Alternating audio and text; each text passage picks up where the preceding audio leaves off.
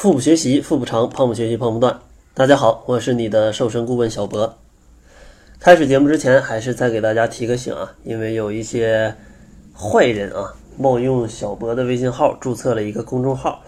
然后呢，他们在这个公众号里面就来销售一些减肥的产品啊，减肥的药物。所以说，大家如果想要找我来咨询一些问题的话，一定要认准我们的公众号。而且我在录音里面也只会推荐营养师小辉的公众号跟他的一个私人号，所以说大家一定要擦亮眼睛啊，不要加错了人，然后还花了冤枉钱，最后被骗了，就非常的不好。那好了，咱们就来开始今天的一个主要内容吧。其实，在减肥的小伙伴们在减肥过程当中最害怕的可能就是明明已经非常努力的在运动了啊，我已经连续跑了半个月的步了，为什么？还收不到想要的瘦身的效果呢，就是发现啊还没瘦，体重也没什么变化啊，外形也没什么变化，这对在减肥当中的小伙伴们的信心啊是有非常大的一个打击的。可是你有没有想过，造成这种情形的原因到底是什么呢？可能啊你会说是不是运动量不够啊？也可能你会说会不会是我选择的运动项目不对啊？但是其实啊。除了这两点之外，还有可能是你在运动之后的饮食吃错了，才导致啊你这个运动的汗水全都白流了。所以呢，今天我也想来告诉你，就是针对不同的运动方式，咱们应该搭配什么样的饮食，才能让你的减肥的效果啊这个事半功倍呢？首先，第一种最常见的运动类型呢，肯定是有氧运动了。有氧运动呢，就是指人体在氧气充分供应的情况下进行的体育锻炼啊。说人话就是说，这种运动方式它就是比较柔和的啊，持续性比较长的啊。你运动完了不会觉得很累的。主要的运动方式呢，可能有常见的就有快走啊，或者像慢跑啊，或者像一些游泳啊，或者像骑单车呀这种，它比较。柔和的、持续性的啊，你可以持续很长时间保持匀速的这样的一个中等强度的运动。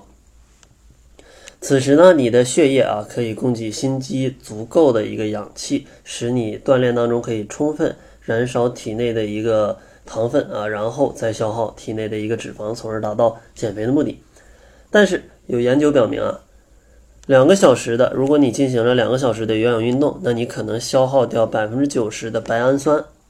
白氨酸是什么呢？它其实是肌肉生长的一个主要的成分。因此，如果你有氧运动的时间过长的话，可能在运动之后你就会消耗掉一些肌肉。那这样的话啊，消耗掉肌肉，大家应该都懂啊。肌肉一消耗掉的话，你身体的基础代谢就会降低。这样的话，你每天消耗的能量就会减少，从而呢可能会导致你发胖。所以呢，针对这样的一个情况，咱们的饮食建议是这样的。因为这个白氨酸呢，它是无法由人体自行生成的，所以呢，咱们运动后需要选择一些这种白氨酸含量比较高的食品来补充一下，比如说像糙米啊、像豆类啊这些食物，它的白氨酸含量是比较高的，可以适当的食用一些。同时呢，你日常生活中也要注意摄摄取一些这种膳食纤维。如果你选择的是一些游泳啊、水下的运动，那我觉得你应该多食用一些鸡蛋或者是油桃等这种维生素含量比较高的一个食品，从而呢能保护你的皮肤和头发不会被泳池里的一些这种氯啊给伤害。另外呢，在运动前三十分钟，如果你是在下午四点钟左右的时候，那你在运动前的三十分钟，我觉得你应该吃一些呃全麦面包或者像牛奶啊。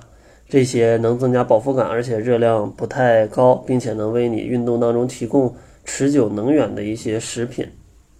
这样的话，能保证你运动的时候不会非常的疲惫，运动之后呢，也不会让你的胃口大开，从而吃下更多的食物。说完这个有氧运动，咱们再来说一说无氧运动类的吧。无氧运动呢，它就是指肌肉在缺氧的状态下高速剧烈的运动。无氧运动大多都是为了增强你的肌肉的一个力量啊，就是训练肌肉的一种锻炼。常见的这种无氧运动呢，比如说像举重啊、投掷啊，或者你这种俯卧撑啊、仰卧起坐呀，它其实都是一种负荷强度比较高的运动。在这种进行的过程中啊，可能会产生肌肉里可能会产生比较大量的一个乳酸，造成肌肉疲劳，而且它无法持续的这样的运动。所以呢，针对这样的情况，咱们饮食上应该就是选择一些可以减少你乳酸生成的一些食品，比如说像一些富含镁的食品啊，像莴苣啊、菠菜啊等等的一些蔬菜，或者像一些三文鱼啊、花生啊，它们富含一些优质的脂肪酸，或者富含 B 族维生素的食物，比如说一些全谷物，或者说是一些牛奶。而且，如果你要想通过无氧运动来增加肌肉的话，那你必不可少的就是每天需要摄入充足的优质的蛋白质。给大家举几个例子啊，什么叫做优质的蛋白质？一个是鸡蛋啊，一个是鱼类，还有一个是瘦的鸡肉啊，就没有皮的啊，没有皮的鸡肉，然后还有这种瘦的牛羊肉。也是可以的，但是牛羊肉还有猪肉啊，它们这些肉类虽然说是瘦的，但是其实里面的脂肪含量也是比较高的。如果你想要减少一些脂肪的摄入，那优先选择的是鱼类啊、鸡鸭类，然后还有蛋类啊，这个是比较好的啊。当然还有牛奶啊。然后从事无氧运动的小伙伴，可以在训练前来补充一些维生素。来满足你力量训练中所造成的一些营养的流失，而且在训练后应该适当的摄入部分的糖类的食品，来补充高度训练中糖类的一个损失啊，就是体内的这个糖类的一个损失，在无氧运动当中它是消耗的比较厉害，因为其实无氧运动它的一个供能的主要物质就是糖原，身体内的糖原，所以说当你进行无氧运动的时候，可能。进行一段时间，身体的这个糖就会比较少。那你如果糖分比较少，那造成的后果可能就会不太好啊。这个具体咱们不在这里讲，你可以去百度上面或者去哪儿有非常多的资料可以来看一下。所以说，建议运动之后，大家可以来补充一些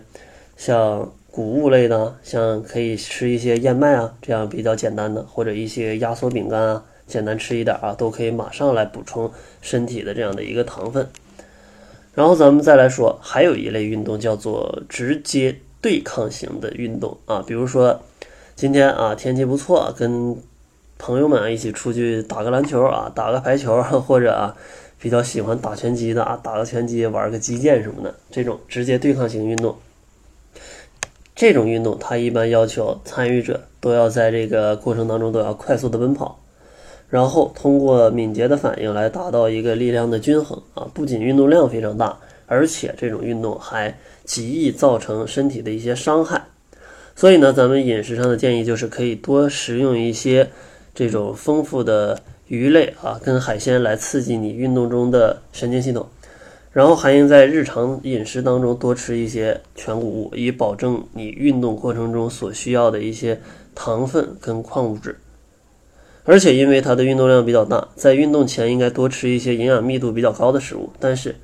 你不要吃太多啊，你稍微吃一点啊，让你在运动过程当中可以有足够的能量供应就可以了。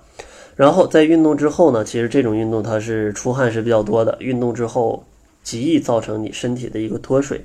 所以呢，在运动之后你应该来补充一些电解质含量高的一些这种饮品，比如说你可以少喝一点运动饮料，当然运动饮料。它的热量也并不低，所以说千万不要一下把这个五百毫升的全都喝掉啊！你可以喝个两百毫升左右来补充一下你的电解质，这样的话对你在运动之后的一个恢复，它是比较有帮助的。好了，那这就是这期节目的全部了，感谢您的收听。作为您的私家瘦身顾问，很高兴为您服务。